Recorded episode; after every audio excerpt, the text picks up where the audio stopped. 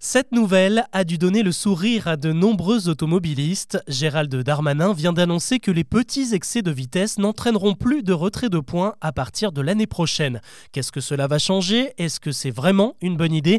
Avant d'évoquer les autres infos du jour, c'est le sujet principal qu'on explore ensemble. Bonjour à toutes et à tous et bienvenue dans Actu, le podcast qui vous propose un récap quotidien de l'actualité en moins de 7 minutes.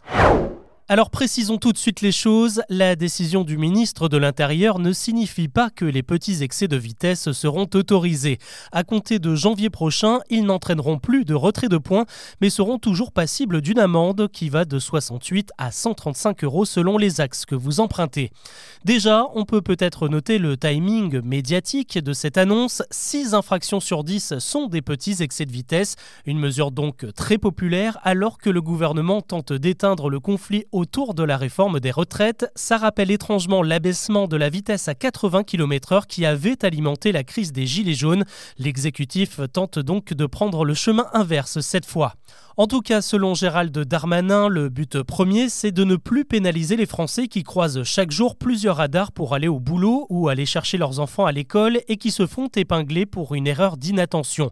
Pour le moment, un petit excès de vitesse, ça veut dire un dépassement de la limite autorisée de 5 km/h sur tous les axes. En tout état de cause, cette règle devrait très certainement être modifiée dans le décret final. Déjà parce que rouler à 55 km/h en ville et à 135 sur autoroute, ce n'est pas la même chose. Dans de petites rues, ces 5 km/h supplémentaires compliquent beaucoup plus les manœuvres pour éviter un piéton ou un vélo. Et puis ça représente tout de même 10% de tolérance, ce qui est assez conséquent.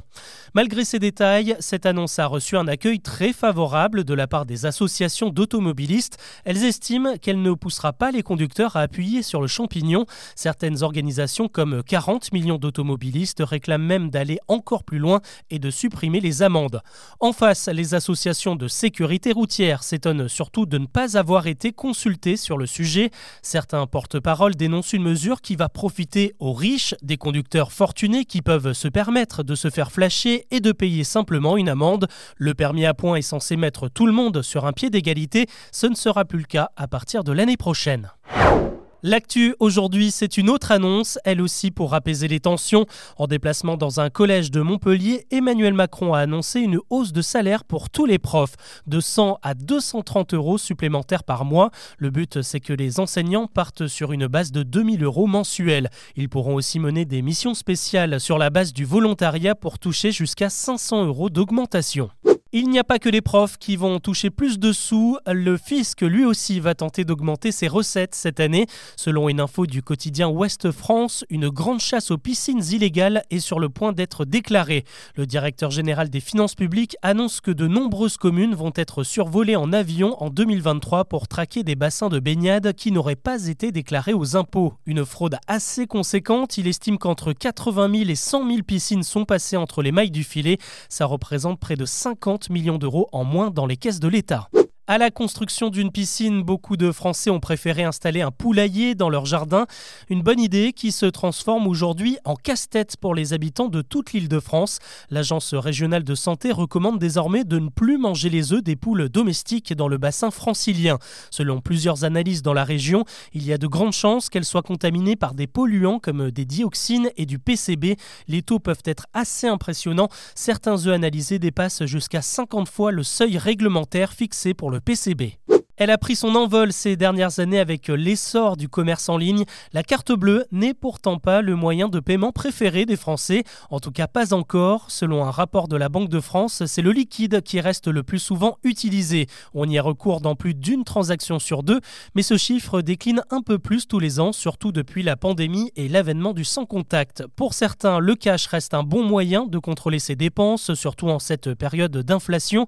Et il y a aussi un petit côté anti-système puisque les banques prélèvent toujours une commission lorsque vous payez par carte chez votre commerçant. Le changement climatique, on entend beaucoup parler de ses effets, mais ils ne sont pas toujours visibles à première vue. Eh bien, un rapport publié ce jeudi par le service européen Copernicus pose des chiffres précis sur les effets du réchauffement chez nous en Europe. Le document rappelle déjà que les huit dernières années ont été les plus chaudes jamais enregistrées sur le continent.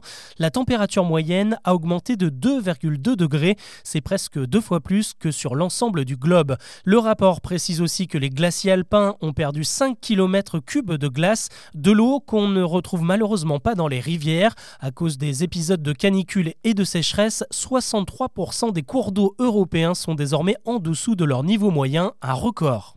Ça ne s'est pas vraiment passé comme prévu. Starship, la plus grosse fusée au monde, a finalement décollé cet après-midi pour son premier test, sans personne à bord évidemment. Deux gros problèmes ont eu lieu au moment de la séparation des deux étages qui composent l'engin. Déjà, les moteurs de la capsule ne se sont pas allumés comme prévu. Et de son côté, le lanceur avec ses 40 moteurs est devenu hors de contrôle et s'est désintégré en vol. À l'origine, le but était de le faire amérir tout en douceur. SpaceX, l'entreprise d'Elon Musk, se dit déjà heureuse que la fusée ait réussi à quitter son pas de tir. Il va falloir maintenant se remettre au boulot. Starship est censé emmener quatre astronautes de la NASA sur la Lune d'ici deux ans. Allez, on termine avec un événement parisien, mais évidemment ouvert à tout le monde, ou presque. Il faudra quand même être un minimum en forme pour courir le marathon des Jeux Olympiques de Paris 2024. En fait, les organisateurs proposent à tous les coureurs amateurs de réaliser le même parcours que les athlètes en plein cœur de la capitale. Le top départ sera donné le soir du 10 août 2024, le même jour que l'épreuve officielle. L'occasion de se comparer aux professionnels et pour les moins téméraires, il sera également possible de courir un simple 10 km. Inscriptions sont ouvertes sur le site officiel des Jeux et un petit challenge vous attend pour tenter de décrocher votre dossard. Il y en a encore 35 000 en jeu. Voilà ce que l'on peut retenir de l'actu aujourd'hui. Je vous donne rendez-vous demain pour un nouveau récap.